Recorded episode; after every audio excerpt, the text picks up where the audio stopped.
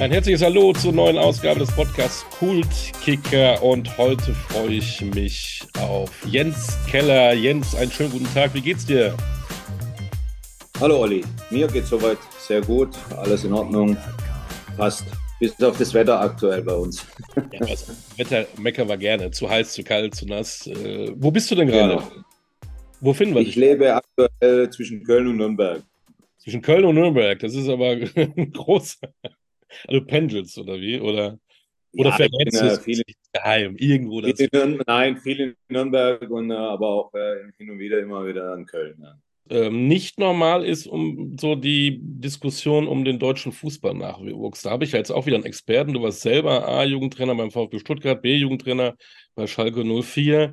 Äh, wie siehst du dieses Problem, was wohl überall gerade auftaucht? Oder was hat sich verändert äh, zu der Zeit, wo du Trainer warst? Wie lange haben wir Zeit? Eine Stunde. Äh, ja, ich äh, glaube, das ist ein ganz großes Problem in Deutschland. Äh, die Nachwuchsleistungszentren glaube ich, legen einen falschen Fokus oder haben einen falschen Fokus gelegt. Wir haben unheimlich viel junge Trainer. Das heißt jetzt nicht, dass die Trainer schlecht sind, aber ein junger Trainer möchte immer so weit wie möglich nach oben. So, wie kommt er so weit wie möglich nach oben? Durch Erfolg. Erfolg spiegelt sich im Ergebnis und nicht in der Ausbildung. Und deshalb äh, glaube ich, werden viele Dinge gemacht, äh, wenn ich so in den Nachwuchsleistungszentren sehe, wie sie auch trainieren ja, dass es Passmaschinen sind, dass es taktische Maschinen sind, aber die Individualität bleibt komplett auf der Strecke. Und äh, da glaube ich, muss einfach ein Umdenken, dass man auch erfahrene Trainer, die vielleicht gar nicht mehr nach oben wollen, äh, klar, man muss bereit sein, im Nachwuchs arbeiten zu möchten oder zu wollen. Und äh, ja, und dann glaube ich, äh, dass die entspannter sind, einfach die Trainer, dass es da nicht mehr um die Ergebnisse alleine geht, das eine schließt das andere nicht aus. Ich kann gute Ergebnisse haben, aber kann trotzdem eine andere individuelle Förderung machen. Und äh, da glaube ich, ist das große Problem, dass heutzutage, wenn ich höre One-Touch, äh, zwei Kontakte, im Nachwuchsbereich muss es auch mal erlaubt sein, dass ein Spieler dribbelt, auch mal hängen bleibt, äh, auch zweimal hängen bleibt. Klar, wenn er vier, fünf Mal, muss man ihm auch mal sagen, du sollst mal deinen Ball abspielen, aber ihm einfach auch die Individualität geben und die Möglichkeit geben, Dinge auch mal falsch zu machen. Und äh, ich sehe im Nachwuchsleistungszentrum äh, immer wieder, dass es halt einfach nur Passmaschinen, man spielt mit zwei Kontakten, ein Kontakt äh, und da muss ein komplettes Umdenken äh, stattfinden. Hättest du denn Lust, da auch wieder einzuwirken oder ist das für dich gegessen, der Nachwuchs? Nein, ist nicht gegessen. Äh, sicherlich äh, mit meiner Erfahrung, äh, wie du es auch schon gesagt hast, ich war B-A-Jugendtrainer in, Stuttgart, ich war B-Jugendtrainer bei Schalke und habe sehr viel im Nachwuchs mitgemacht und auch gute Ergebnisse erzielt. Aber wie gesagt, ich glaube auf eine andere Art und Weise, wie das aktuell geschieht. Ich möchte den, den jungen Trainern gar nichts vorwerfen. Ja, die sind sicherlich gut engagiert, alles. Aber der Druck bei denen äh, ist enorm hoch und äh, sie lassen sich vielleicht auch äh, von zu vielen Außeneinwirkungen beeinflussen. Ist das möglicherweise auch ein Fehler, dass man auch da zu sehr auf junge Trainer setzt, anstatt mal ältere zu nehmen, die auch schon viel erlebt haben, wo du ja vielleicht auch eine ganz andere Ansprache hast und die Jugendlichen mit großen Augen dir zuhören, weil du ja schon was erlebt hast? Sicherlich ist das ein Vorteil. Als ich es gesehen habe bei mir im Nachwuchsbereich, äh, war das schon so, äh, dass die Jungs auch gesehen haben. Ich habe dann manchmal auch noch mitgespielt. Oh, der kann es ja auch noch. Der hat selber viele Bundesligaspiele, viele Schlachten geschlagen. Und äh, ja, ich, war jetzt auch nicht von außen beeinflusst. Ja. Man muss immer zusammenarbeiten, gar keine Frage, auch im Nachwuchsbereich. Äh, aber trotzdem äh, habe ich mich nicht auf Dinge eingelassen, wo ich gesagt oder nicht überzeugt war, wo ich gesagt habe, das fördert nicht die Jungs. Ja. Klar, Ergebnisse oder Ausbildung äh, heißt nicht, dass ich keine guten Ergebnisse erzielen kann. Aber ich muss auch mal einen Spieler, das hatte ich gemacht, einen Topspieler beim Topspiel draußen gelassen, weil er sich einfach dementsprechend nicht benommen hat. Ja. Wo sogar die Eltern zu mir gekommen sind, Herr Keller, das ist mit das wichtigste Spiel. Also das gewinnen wir auch ohne ihn, aber der muss lernen. Ja. Und da glaube ich einfach, dass äh, die jungen Trainer dann die Ergebnisse brauchen, um einfach ihren äh, persönlichen Weg äh, vorwärts zu kommen.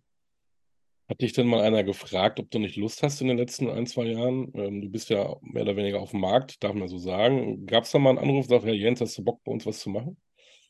Nein, ich habe das aber auch jetzt nicht so kommuniziert und äh, nein, da kam keine Anfrage jetzt im Nachwuchsbereich, ob ich da in irgendeiner Form unterstützen bei irgendeinem Verein äh, tätig sein möchte. Nein. Schade eigentlich. Ähm, du hast ja die Erfahrung. Was, was machst du denn jetzt so? Du bist seit 2020 ohne einen Trainerjob. Wie war die Zeit für dich bisher und wo willst du hin? Gut, es war, war mal erholsam. Äh, jetzt raus. Sicherlich ist es jetzt schon ein bisschen zu lange. Äh, ja, aber ich habe viele Dinge gemacht. Ich habe mich an zwei Startups-Unternehmen beteiligt. Ich äh, habe selber ein kleines Unternehmen mit äh, Puck-Toren. Ich äh, mache nebenher jetzt aktuell auch äh, bei Engel und Völkers als Makler mit, äh, weil ich die Eigentümer in Nürnberg sehr, sehr gut kenne und deshalb bin ich damit eingestiegen. Und natürlich, klar, Fußball ist nach wie vor, ich schaue mir viel, vieles an und, und äh, bin natürlich nach wie vor interessiert. Aber bisher war nicht die Anfrage da, die mir Spaß gemacht hätte und äh, deshalb habe ich mich auf viele andere Dinge mit konzentriert. Nach unserer Folge rufen alle Jens Keller an und wollen die verpflichten. Warte mal ab. Das ja. So, komm mal zu dir. Wie bist du zum Fußball gekommen? Ich habe gelesen, du hast dich vertan äh, als Kind. Du bist nicht zum VfB gegangen, sondern zum VfL Stuttgart-Wangen. Äh, da, da, hast du angefangen. Ähm, war das für dich als, als Kind Fußball, war das erste und hast du gleich eine Leidenschaft entwickelt? Ja, klar. Ich meine, das gibt es ja heutzutage leider nicht mehr. Ich bin von der Schule nach Hause oder schon im Kindergarten gespielt, dann von der Schule nach Hause im Ball unter den Arm und äh, bin auf den Bolzplatz gegangen und äh, abends wieder nach Hause gekommen. Ja? Und wenn meine Eltern mich nicht geholt hätten, wäre die wahrscheinlich die ganze Nacht gespielt. Ja? Und äh, das war halt bei uns im Vorort von, von Stuttgart. Und äh, ja, und da lag es dann nahe, dass ich auch zu dem Verein, zumal mein großer Bruder da auch gespielt hat. Und äh, wie gesagt, das war halt auch die, Entfernung zum, zum Sportplatz. Und äh, ja, da habe ich dann begeistert angefangen, mit Fußball zu spielen im Verein. Aber nichtsdestotrotz nicht nur im Verein, sondern auch äh, jeden Tag auf dem Bolzplatz. Und ich hatte ja auch früher schon ein gewisses Talent und habe dann auch immer schon, sag ich mal, wenn ich F-Jugend war, bei der E-Jugend mittrainiert, mitgespielt auch. Und äh, so ging das äh, in dem Verein. Ja, bis ich, bis ich in der B-Jugend dann äh, zum VfB Stuttgart gewechselt bin. Du hast gesagt, du hast schon so ein gewisses Talent gehabt. Hast du es selber gemerkt oder gab es da schon jemanden, der gesagt hat, oh, der, der Jens, der, der kann ja schon was? Hattest du so auch so Nein, das habe ich gemerkt. Ja, selbst wenn man dann in der Mannschaft ist und äh, viele Tore macht und, und da einfach äh, ja, Woche für Woche der Beste oder auch im Training ist, dann merkst du schon, dass du ein bisschen was kannst. Aber natürlich äh, war das äh, überhaupt nicht äh, abzusehen, dass ich Profi werden kann. Jetzt sagst du, ich habe da viele Tore gemacht. Äh, wir kennen dich als knallharten Innenverteidiger. Ähm, warst du früher als, als kleiner Bub äh, im Sturm? Na, tendenziell immer schon äh, eher defensiver, aber wie gesagt, wenn man in der EF-Jugend oder beim kleinen Verein ein bisschen was kann, äh, dann spielst du da alles und, und äh, bist natürlich auch jemand, der dann Tore macht. Und, aber ich war schon immer wieder eher vom Proben. Irgendwann habe ich dann gemerkt, äh, dass es vorne nicht, nicht für mich reicht und bin dann äh, im Defensivbereich gelandet. War der VfB auch immer dein Kindheitsclub, dein, dein Traumclub? Warst du Fan vom VfB? Ja, klar, ich bin äh, drei Kilometer vom Stadion aufgewachsen und da liegt es nahe. Da ist man dann äh, immer wieder konfrontiert mit dem VfB Stuttgart. Ich bin dann auch als Autogrammsammler, bin ich damals zur Zeit, wo Karl-Heinz Förster noch gespielt hat, äh, der dann später mich auch wieder zum VfB Stuttgart zurückgeholt hat. Ja, und dann äh, klar hast du immer, wenn du in Stuttgart lebst, rund, äh, rund um Stuttgart äh, immer Kontakt und äh, bekommst da alles mit. Und wie gesagt, dadurch, dass ich nur drei Kilometer davon weg aufgewachsen bin, äh, war ich dann auch öfters dort. Wie hat sich das dann entwickelt, dass du gemerkt hast, oh, mit dem Fußball, das kann mehr werden, ich kann Profi werden? Von den jungen Jahren, war das auch immer dein Ziel, Fußballprofi? Ja klar, sagt man auch als 6, 7, 8-Jähriger gerne, aber wann hast du gemerkt, oh, jetzt könnte sich da wirklich in die Richtung was entwickeln? Ja, das habe ich dann gemerkt, als ich beim VfB Stuttgart in, äh, in die U19 gekommen bin. Ja, ich bin ja erst, wie gesagt, in U, U17 damals bin ich äh, zum VfB Stuttgart gekommen. Ähm, da waren natürlich schon große Talente, da wusstest du gar nicht, ob du mithalten konntest. Aber dann habe ich mich da relativ schnell gut eingefunden und habe dann auch äh, als junger Jahrgang A-Jugend äh, auch schon äh, in der A1, damals gab es ja noch eine A2, aber bin direkt in die A1 gekommen, war dort auch Stammspieler von Anfang an. Und dann hast du schon gedacht, auch vielleicht reicht es, aber zuerst war dann mal das Ziel, in die zweite Mannschaft zum VfB zu kommen. Und ja, als ich dann älterer Jahrgang A-Jugend war, habe ich schon auch bei den Amateuren mitgespielt und ja, und dann hast du natürlich schon gehofft, dass irgendwann der Profivertrag auch äh, kommt oder dass er dann erreichbar ist. Jetzt war der November 90 nicht nur für ganz Deutschland historisch, sondern auch für Jens Keller, denn er hat sein erstes äh, Bundesligaspiel gemacht. Hast du noch Erinnerungen daran, wie der Trainer dann gesagt hat, du bist im Kader, wie du auf einmal äh, eingewechselt wurdest? Erinnerst du dich noch dran? Gegen Bremen war es. Da erinnere mich sehr gut dran. Äh, da habe ich, ich war nicht der langsamste in meiner Karriere, aber da habe ich einen Lauf vorher gegen Rune Bratzett äh, gemacht, wo ich gedacht, oh, dem ich nicht hinterhergekommen bin, wo ich gedacht habe, wow, das ist schon nochmal eine andere Liga als äh, bei den Amateuren oder, oder im Nachwuchs. Und äh, klar, an das äh, kann ich mich erinnern, 45 Minuten, äh, ich bin zur Halbzeit reingekommen. Und wie war das für dich, dieser Schritt zum Profifußball? Du hast gerade gesagt, auf jeden Fall auf dem Platz hast du es gemerkt. Der alte Norweger hat dich da ein bisschen abgekocht. Ähm, Erinnerungen, erster Profivertrag unterschrieben, zu Hause gefeiert oder Freunde, bist du da irgendwie auf einmal, ich bin der Größte in Stuttgart oder wie kann man sich das vorstellen? Nein, überhaupt nicht. Gerade das Gegenteil. Ich, äh, ja, ich habe das eigentlich gar nicht so wahrgenommen im Nachhinein. Klar, man hat sich gefreut. Äh, bei mir war aber immer noch das Thema, warum ich auch dann den Durchbruch in Stuttgart nicht geschafft habe. Ich habe zu der Zeit auch mein Abitur gemacht und äh, damals war Willi Entenmann Trainer. Ähm, der hatte das akzeptiert und hat gesagt, äh, klar, mach deine Schule vormittags und du trainierst dann bei uns nachmittags mit. Dann lief die Saison nicht ganz so gut und äh, dann kam Christoph Daum und äh, wir waren in einer schwierigen Phase. Und für Christoph Daum war ich dann erstmal nicht Vollprofi, weil ich meine Schule noch gemacht habe. Und dann äh, habe ich ja irgendwann auch den Anlauf über 60 München genommen, dass ich dass ich es packe, äh, bin dann in die dritte Liga, denn äh, das war auch mein letztes Spiel zu der Zeit, also die Einwechslung. Kurz danach kam Christoph Daum und wie gesagt, da war ich dann erstmal chancenlos aufgrund, dass ich zu der Zeit mein Abitur noch gemacht habe. War das für dich eindeutig oder hast du irgendwann mal zwischendurch gedacht, ach, Abi brauche ich ja gar nicht, ich werde der Fußballprofi? Nee, da war ich dann schon äh, relativ früh so klar, dass ich gesagt habe, äh, ob ich es richtig packe, weiß ich nicht. Und äh, ich möchte mir die Option geben, falls ich es nicht schaffe, dass ich mit dem Fußball ein gutes Zubrot verdiene in der dritten Liga, vierten Liga und die Möglichkeit habe aber zu, zu studieren. Und äh, deshalb äh, wollte ich unbedingt mein Abitur fertig machen und wollte nicht ein Jahr oder anderthalb Jahre äh, vorher das hinschmeißen, als ich dann den Profivertrag bekommen habe. Nee, da war ich also relativ klar. Die Schule war dann nicht mehr ganz so wichtig, keine Frage, wenn man weiß, man hat einen Vertrag. Deshalb war mein Abitur auch nicht ganz so gut. Wie denn? Aber Schnitt? Was hast du für einen Schnitt gehabt? 3,3. Ja. Ich hätte 3,2, also mein Gott.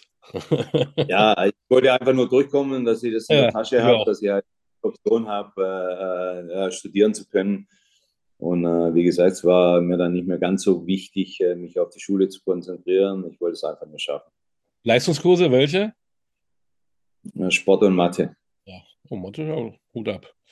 War nicht so mein Steckenpferd. Das war so damals die einzige Konstellation, die funktioniert hat. War jetzt nicht, dass sie da so gut war.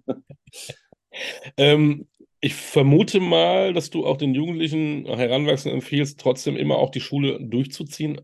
Egal, Hauptsache durchkommen, aber nicht abbrechen oder siehst du es heute anders? Hättest du es im Nachhinein. Ja, das ist natürlich auch das, wenn man das im Nachwuchsleistungszentrum sieht, äh, ja, viele wollen natürlich, äh, dass, äh, dass die Spieler sich nur noch auf Fußball konzentrieren. Und ich habe meinen Spielern immer gesagt, Jungs, entscheidend ist nochmal, ihr könnt durch Fußball, wenn ihr im Nachwuchsleistungszentrum seid beim Bundesligist, könnt ihr durchs Fußball eu, euer Leben versüßen. Das muss der, der erste Punkt sein. Das heißt, äh, wie ich gerade gesagt habe, äh, in der dritten, vierten Liga einfach ein Zubrot äh, zu bekommen, dass man neben Studieren einfach äh, nicht mehr arbeiten muss, sondern durchs Fußball halt sein Geld verdienen. Und das muss das Ziel von euch sein. Und wer es dann zum Profi schafft, hat natürlich das Große losgezogen. Aber ich war immer dafür, dass die Jungs die Schule fertig machen. Denn ähm, wenn man sieht, wie viele sind im Kader von so einer U19, aktuell 5, 6, 27 Spieler, da schafft es vielleicht einer, zwei. Ja, und die andere, wenn die die Schule aufgegeben haben, äh, ja, dann fallen sie oft in ein tiefes Loch und, und wenn der Traum nicht wahr wird. Und deshalb war ich immer dafür, dass die Jungs die Schule fertig gemacht haben.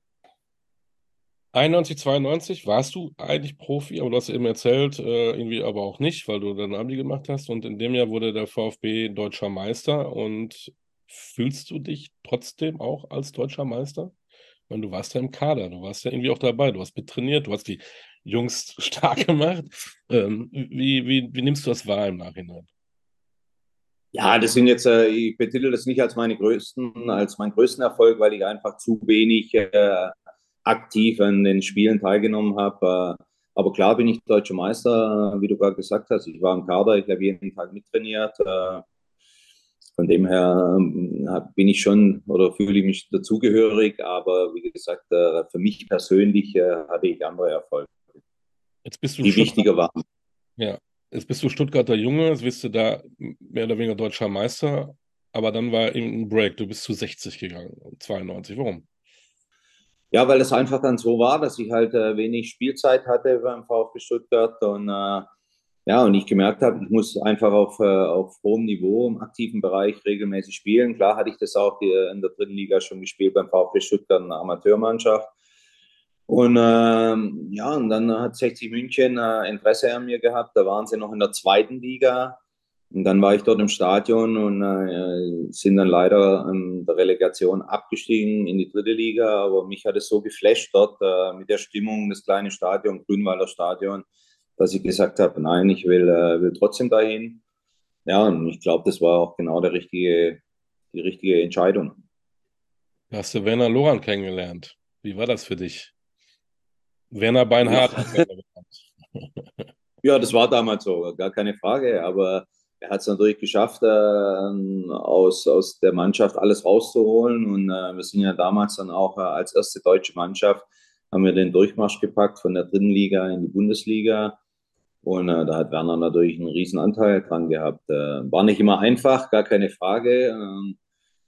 Man hat schon ihn öfters mal verflucht, aber im Nachhinein muss man einfach sagen, dass er zu der Zeit alles richtig gemacht hat.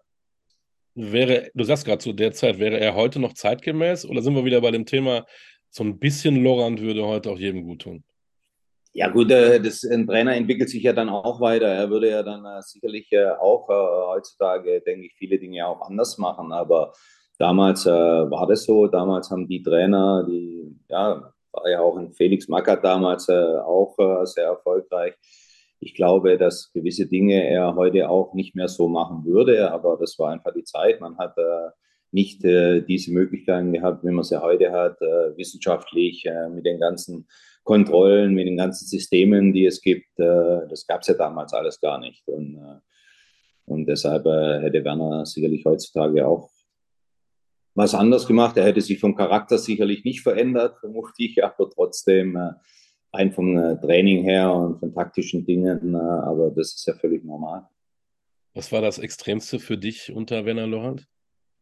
Da gab es viele Dinge, aber ich kann mich nur erinnern an ein Spiel, da haben wir in TB Berlin verloren. Es war ein, ich glaube, Freitagsabendsspiel.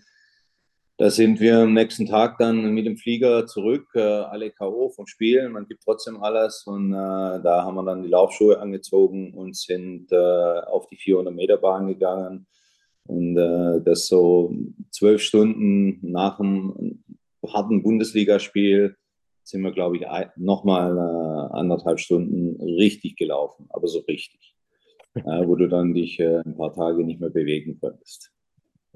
Das ist mir so in Erinnerung geblieben. Es gab sehr viele Dinge, gab natürlich auch unheimlich tolle Dinge. Klar, nochmal, wir haben den Durchmarsch gepackt, aber jetzt rein von Werner Beinhardt äh, war das für mich damals das Größte.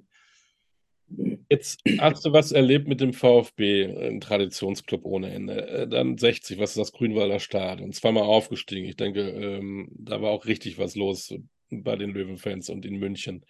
Und dann gehst du im, im, Winter 95 nach Wolfsburg. Eigentlich eine ganz andere Fußballphilosophie, auch zu der Zeit. Warum bist du da hingegangen? Ja, das hat eine ganz einfache Erklärung. Ich äh, habe mich damals im vierten Bundesligaspiel äh, bei 60 so schwer verletzt. Äh, dass man nicht mehr wusste, ob ich überhaupt meine Karriere äh, fortsetzen kann.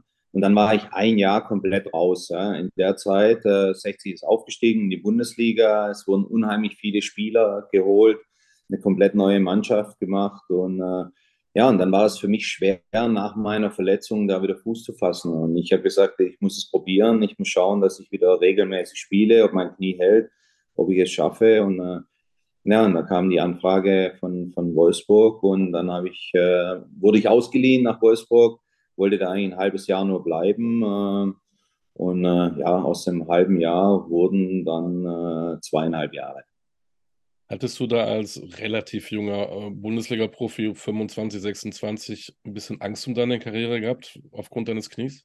Hast du Gedanken? Ja, nicht nur Angst, sondern das war, das war jetzt nicht äh, ganz ausgeschlossen, dass es nicht mehr geht. Ja. Ich hatte damals das hintere Kreuzband gerissen. Äh, das hatte man, es gab es nur nicht allzu viel.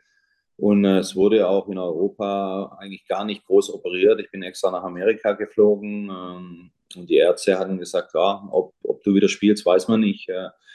Ja, und dann habe ich aber so einen Ehrgeiz auch entwickelt, dass ich sage, ich, ich packe das wieder und ich habe äh, sechs, sieben Stunden am Tag Reha gemacht. Ich habe äh, alles dafür gegeben, um wieder zurückzukommen. Wer Jens Keller verpflichtet, weiß, äh, ich steige in die Bundesliga auf. War in Wolfsburg genauso. 75 Spiele für den Club aufgestiegen, eigentlich dann dazu jetzt Wolfsburger Legende, weil ihr habt es zum ersten Mal geschafft, in Wolfsburg in die Bundesliga aufzusteigen. Was sind da noch deine Gedanken? Da, auch in Wolfsburg kann man feiern, nicht nur in München und in Stuttgart, denke ich. ja, das? das war ja deshalb, warum ich zweieinhalb Jahre dort geblieben bin. Ne? Ich äh, bin da hingekommen, da standen in der zweiten Liga auf dem Abstiegsplatz.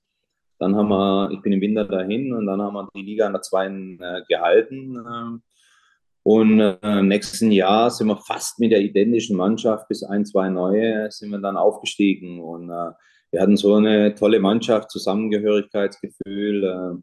Ich hatte damals dann auch einige Angebote, äh, aber ich habe gesagt, nee, das in Wolfsburg ist so was Spezielles, äh, das ist so zusammengewachsen. Und dann bin ich da auch in der Bundesliga das Jahr noch da geblieben. Und der Verein hat auch alles dafür getan. Ich war dann auch Kapitän zu der Zeit und alles dafür getan, äh, dass ich auch noch weiter da bleibe. Aber dann äh, hatte ich ein Angebot von VfB Stuttgart, die damals international gespielt haben. Und dann habe ich mich entschlossen, dass, ich, dass ich zum VfB Stuttgart wieder wechsle. Aber ich hatte dann ein Spiel, äh, das war Wahnsinn gegen äh, Mexi Nationalmannschaft von Mexiko, das letzte Spiel gemacht. Und ja, und dann im Stadion auch. Unser Kapitän geht von Bord und also es war, war einfach trotzdem eine tolle, ein tolles Erlebnis dort und ich habe heute noch äh, sehr gute Kontakte zu den alten Kollegen von Wolfsburg. Genau, dann kommt die alte Liebe ja eigentlich. Der VfB kommt wieder, deine Jugendliebe, ruft dich an, international. Ich kann mir vorstellen, dass es nicht nur der Grund war, international zu spielen, sondern auch, ähm, wenn die Ex wieder anruft und man hat immer noch so ein bisschen Gefühle, war das schon klar, dass du sagst, oh, wieder zu meiner Liebe zurück? Ja, das war, wie gesagt, kam natürlich schon auch mit der Sportliche dazu, äh, dass ich die Chance hatte, international zu spielen. Ich war dann zwischenzeitlich 28 äh, äh, knapp und, und da nochmal die Chance zu bekommen, äh, dass ich das international spiele, äh, den Schritt wollte ich einfach machen. Das ist äh, klar, mein Heimatverein, mein Jugendverein, aber in erster Linie war für mich schon die sportliche Perspektive, international zu spielen, der, der Reiz. Jetzt bist du natürlich von Stuttgart weggegangen, als du, als du noch relativ jung warst. Jetzt kommst du aber wieder. Oft klappt es ja nicht bei Spielern, die wieder zurückkommen. Wieso hat es bei dir geklappt? Oh ja, weil ich von vornherein auch wieder einen wahnsinnigen Ehrgeiz hatte. Ich bin, äh, der Winnie Schäfer kannte mich gar nicht so. Ähm, der Karl-Heinz Förster hatte mich damals geholt. Winnie Schäfer kam ja relativ kurzfristig, als Yogi äh, dann entlassen wurde oder freigestellt wurde. Und äh, ich wusste, äh, das ist äh, eine Top-Mannschaft mit Top-Spielern. Ich muss vom ersten Tag an Vollgas geben. Und äh, ich habe selber dann äh, vier Wochen mich vorbereitet, äh, quasi ein Trainingscamp für mich selber gemacht, gearbeitet, ähm, gelaufen und ich bin vom ersten Tag eigentlich topfit in die Vorbereitung eingestiegen. Und äh, das war auch die Aussage dann von Winnie Schäfer, der nach dem ersten, zweiten Training gesagt hat, wow, was ist das denn?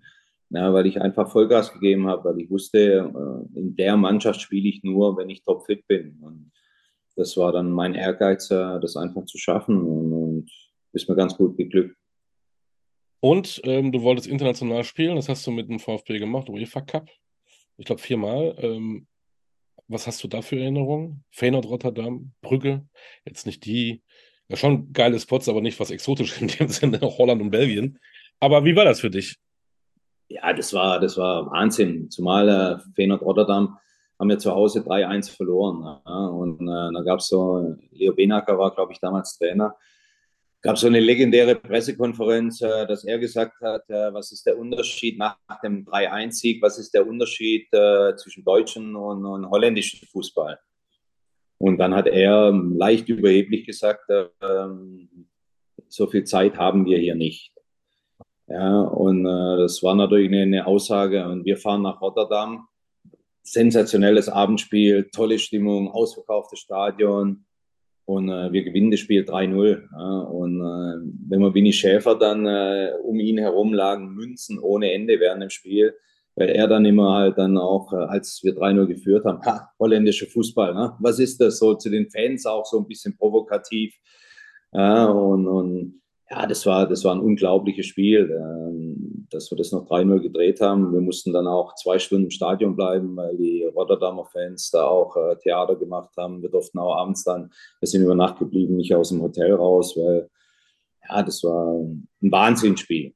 Hat auch noch geregnet, war, war richtig so, wie man sich vorstellt, so eine richtige Schlacht man sieht deinen Funkeln in den Augen. War das mit das, ähm, ja, auf Deutsch gesagt, geilste Spiel, was du als, als Spieler erlebt hast, mit dem Ausgang und mit allem drum und dran, international? International auf jeden Fall, klar. Wir hatten ja dann äh, gegen äh, Brügge gerade das negative Erlebnis, ja, wo, wir, äh, wo wir eigentlich ja, in Brügge das wirklich äh, überragend gemacht haben, obwohl wir relativ früh eine rote Karte bekommen haben, wir dann ziemlich schnell eine gelb-rote Karte hinterher. Also wir haben gegen neun, mit neun Mann äh, trotzdem das Spiel äh, 1-0 geführt und bekommen in der 92. Minute einen Freistoß von der Seite. Also das 1-0 hätte uns gereicht.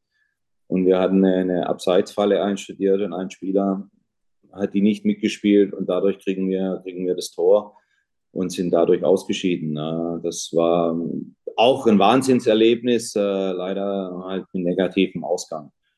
Aber ich habe einige Spiele international, klar, war, war das, äh, das schon das Rotterdam das Highlight. Aber ich habe natürlich einige tolle Spiele gemacht, äh, was, was auch Aufstieg angeht. Das waren schon Wahnsinnsspiele dabei. Was, was warst du für ein Typ als Spieler, wenn du dann so was Negatives erlebt hast? Hast du dann äh, alles kurz und klein geschlagen zu Hause? Wolltest du drei Tage mit keiner sprechen? Wie hast du Niederlagen äh, verarbeitet?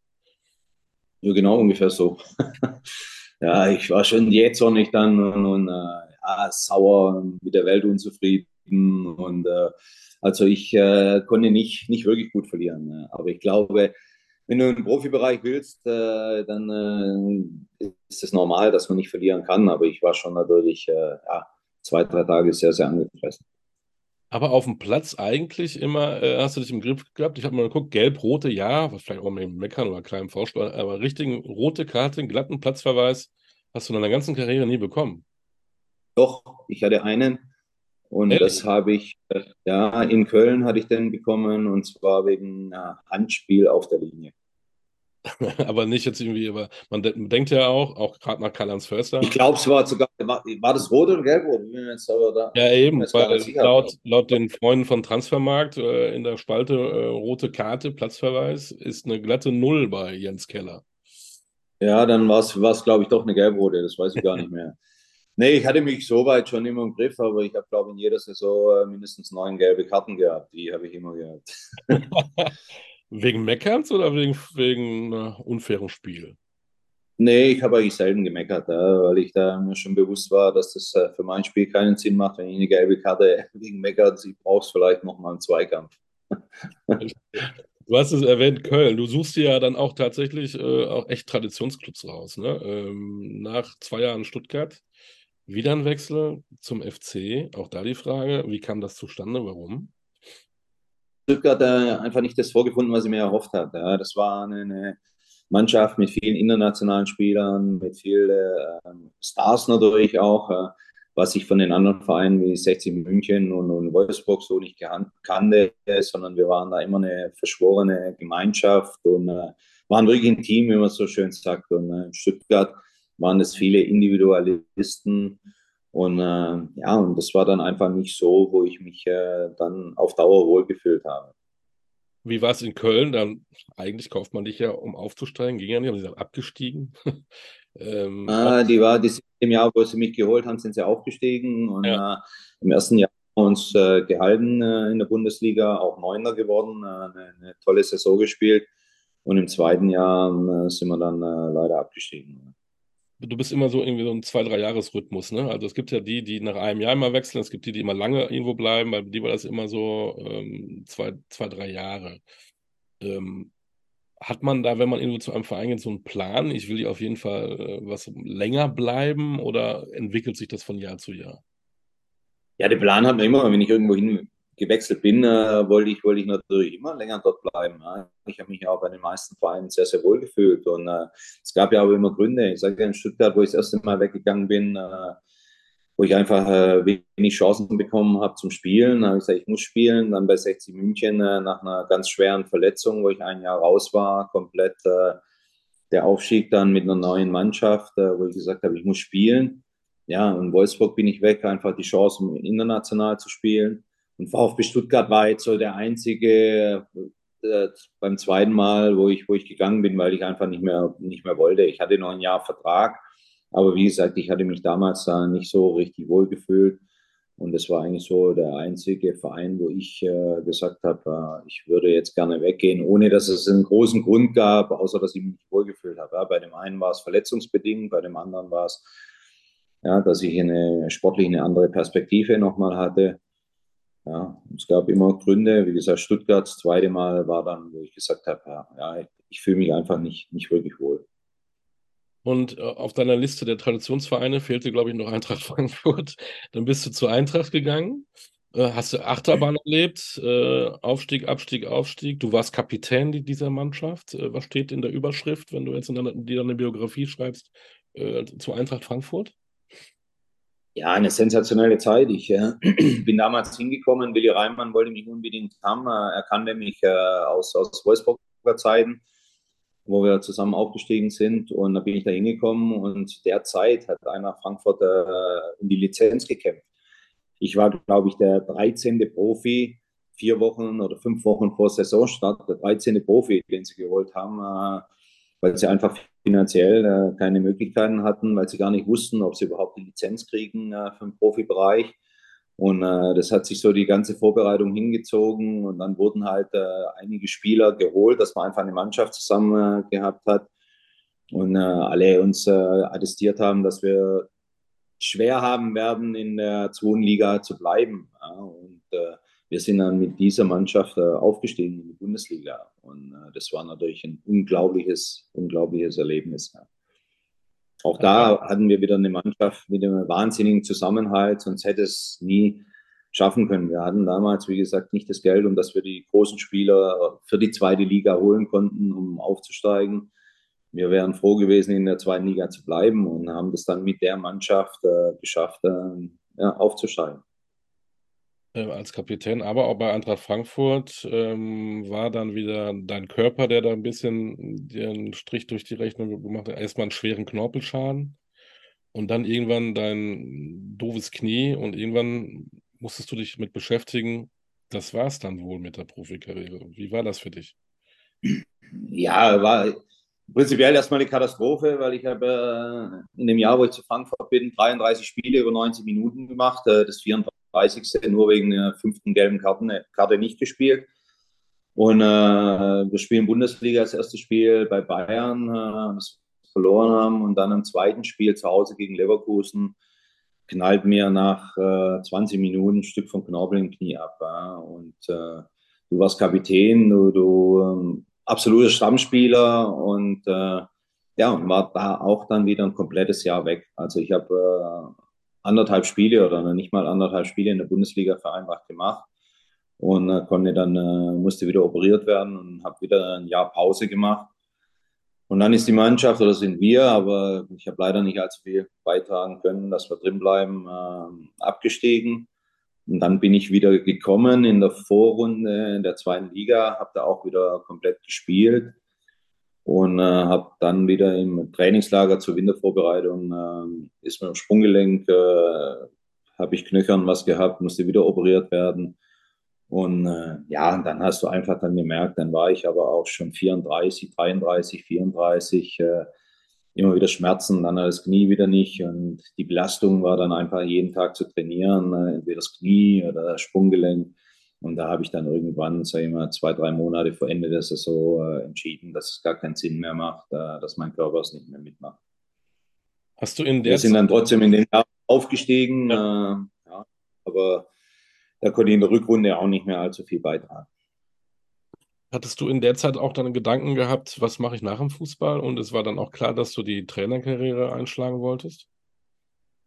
Nein, eigentlich überhaupt nicht. Äh, denn äh, wenn man mal, so wie ich 18 Jahre oder 16 Jahre Profi war, ja, und dann kommt äh, so das Nix. Ich hatte ja eine, mit Eintracht Frankfurt damals, äh, ich war Kapitän, es wollte mich damals VfB Stuttgart die Champions League äh, gespielt haben. Äh, Felix Magath wollte mich zu Stuttgart wieder zurückholen. Und dann habe ich mich aber entschieden mit 32, äh, dass, ich, dass ich in Frankfurt bleibe, weil die mir auch eine Perspektive nach meiner Karriere angeboten haben. Äh, sie haben meinen Vertrag verlängert mit Anschlussvertrag. Und äh, das war mir damals wichtig. Und äh, ja, und dann war meine Karriere zu Ende und äh, es hat sich der Vorstand geändert. Äh, von Volker Sparmann äh, gab Heribert Buchhagen ja, und Heribert hat jetzt das nicht so gesehen. Ähm, er hat für mich da keine Möglichkeit gesehen, im Verein zu bleiben.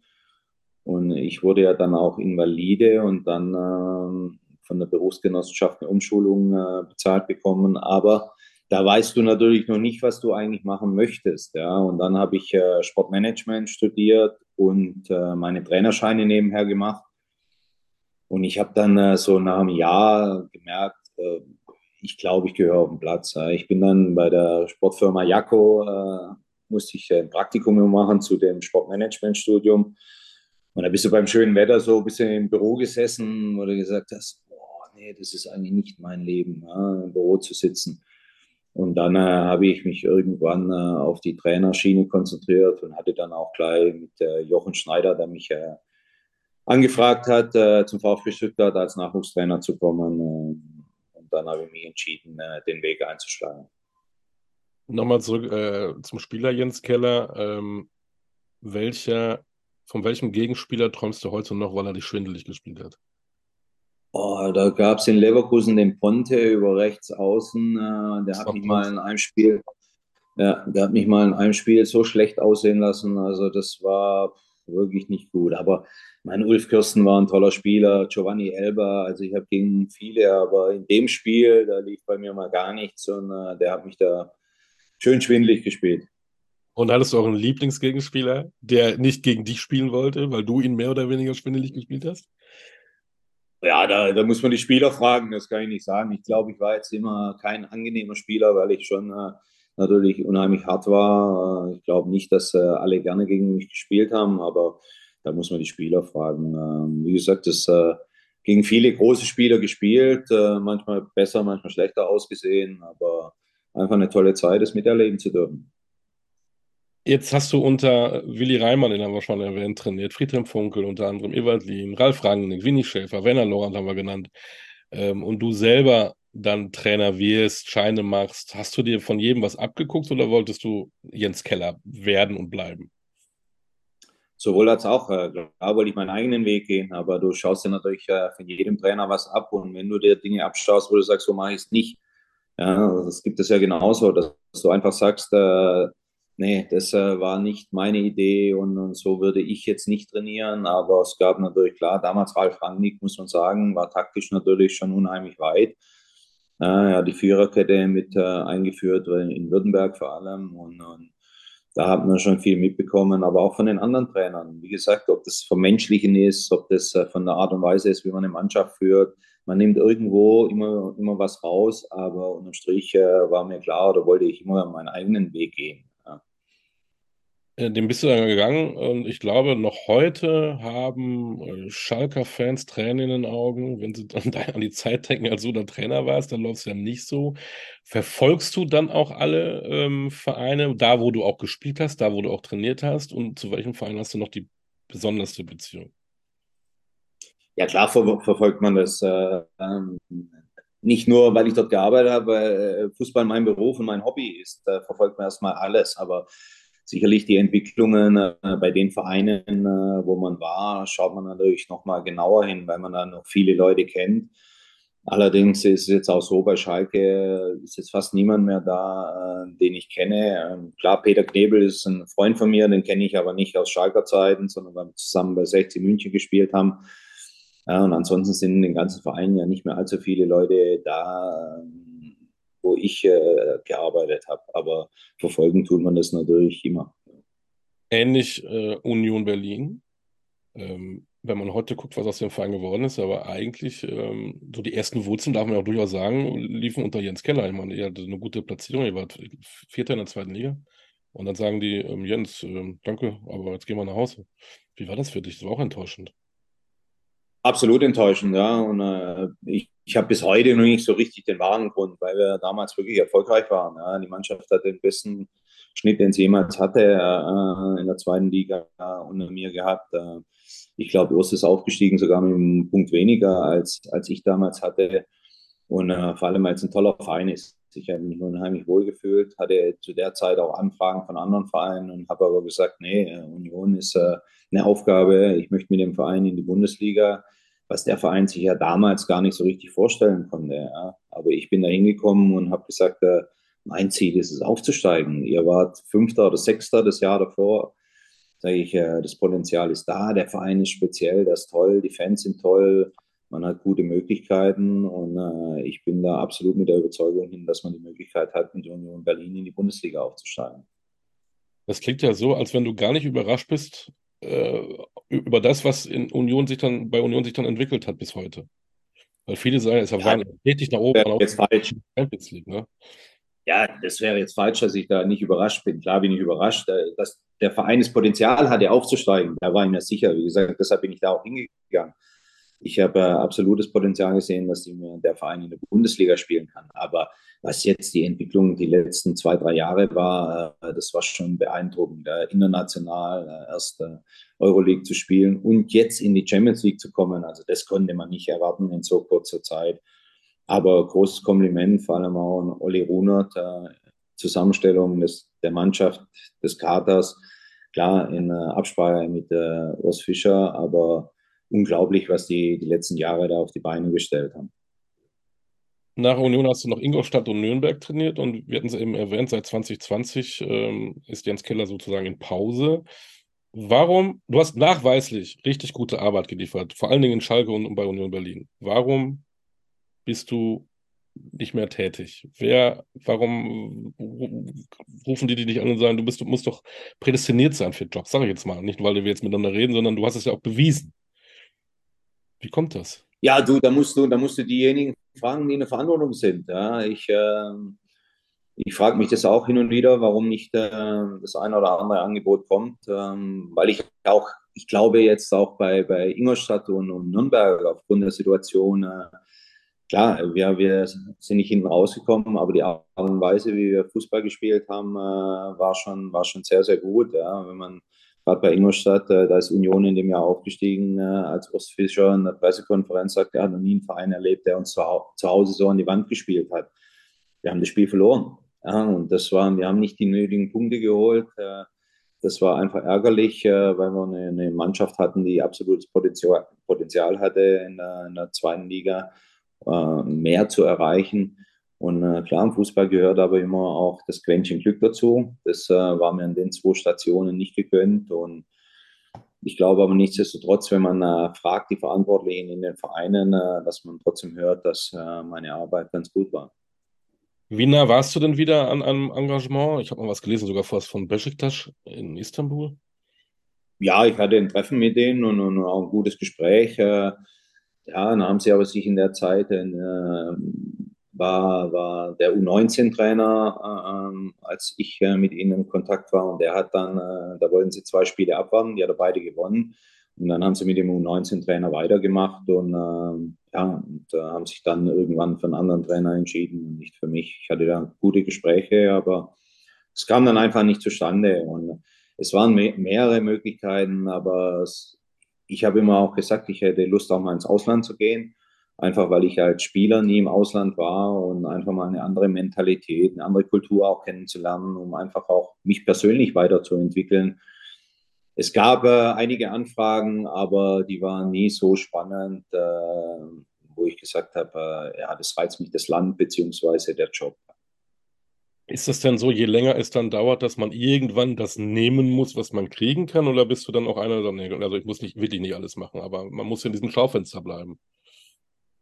Ja, genau. Und das ist ja der Grund, äh, warum ich auch jetzt so lange draußen bin. Und das ist ja die Frage, ob es überhaupt nochmal kommt. Äh, äh, nein, weil ich das nicht möchte. Äh, das einfach nehmen, äh, um dass ich im Fokus dann kann ich auch andere Dinge in meinem Leben machen.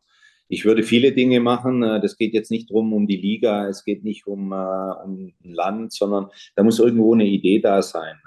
Entweder, klar, muss es in dem Land, muss, muss man sich wohlfühlen, wo man sich sagt, okay, da kann man auch gut leben und äh, dann hat man immer irgendwo Ziele mit Vereinen. Aber ja, man muss irgendwo eine Idee haben. Äh, klar, auch das Finanzielle spielt immer wieder eine Rolle.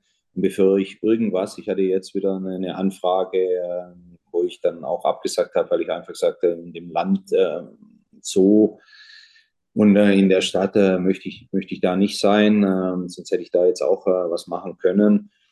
Aber okay, bevor ich irgendwas. Welche Stadt das war, musst du nicht sagen. nein, das ist äh, relevant. Ja, das war jetzt einfach, äh, das wollte ich sagen, nein, äh, da fühle ich mich, glaube ich, nicht wohl. Und das ist ja auch der Grund, warum ich viele Dinge an äh, nebendran aufbaue und aufstelle, um da auch einfach ja, weiterzumachen und, und auch irgendwo einen Lebensinhalt zu haben. Es geht ja immer, wenn du, wenn du Trainer bist und nur zu Hause sitzt und wartest, da fällt ja irgendwann die Decke auf den Kopf. Und äh, deshalb habe ich viele andere Dinge jetzt äh, angestoßen. Und nochmal, ich würde gerne nochmal auf die Bank sitzen, wenn es einfach äh, passen würde äh, in der kompletten Konstellation. Und da rede ich noch nicht mal von Liga, von welchem Land und was Besonderes, sondern es muss einfach von der, von der ganzen Konstellation für mich passen. Musst du vielleicht mehr in die Öffentlichkeit? Es gibt auch Trainerkollegen, die keinen Job haben, die aber äh, jede Woche fünfmal irgendwo auftreten, um irgendwie einen Senf dazu zu geben. Musst du dann dich vielleicht noch offensiver selber vermarkten, damit die Leute draußen denken, ach, der Jens ist ja auch noch da?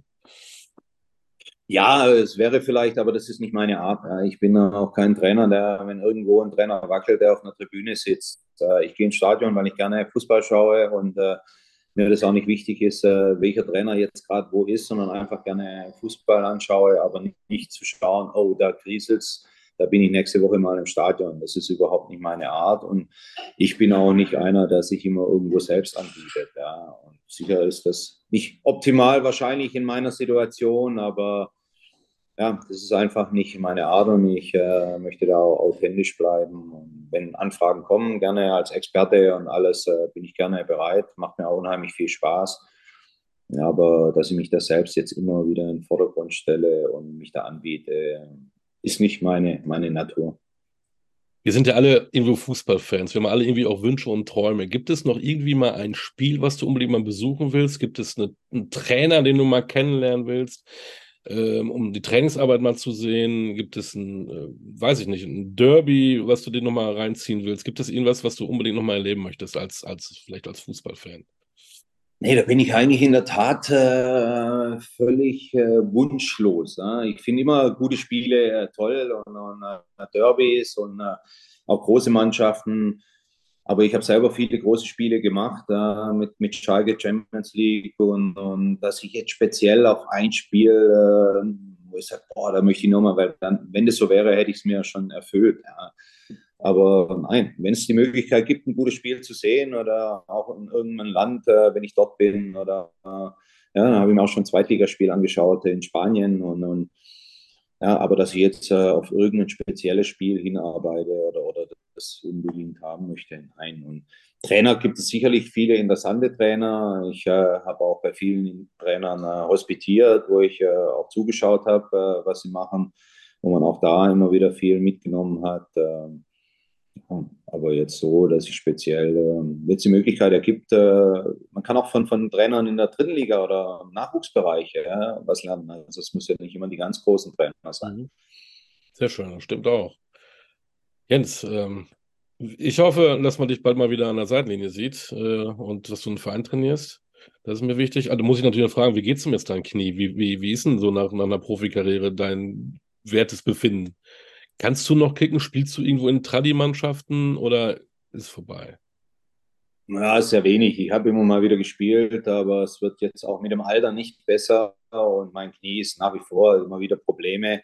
Ich habe ja beide Knie operiert, habe an beiden Knien Probleme und jetzt kommt dann zu allem Überfluss, äh, dass mein linkes Sprunggelenk, warum auch immer, hochgegangen ist und da habe ich morgen einen Termin beim Spezialisten und da sieht es wahrscheinlich auch so aus, dass ich äh, eine Operation zeitnah bekomme.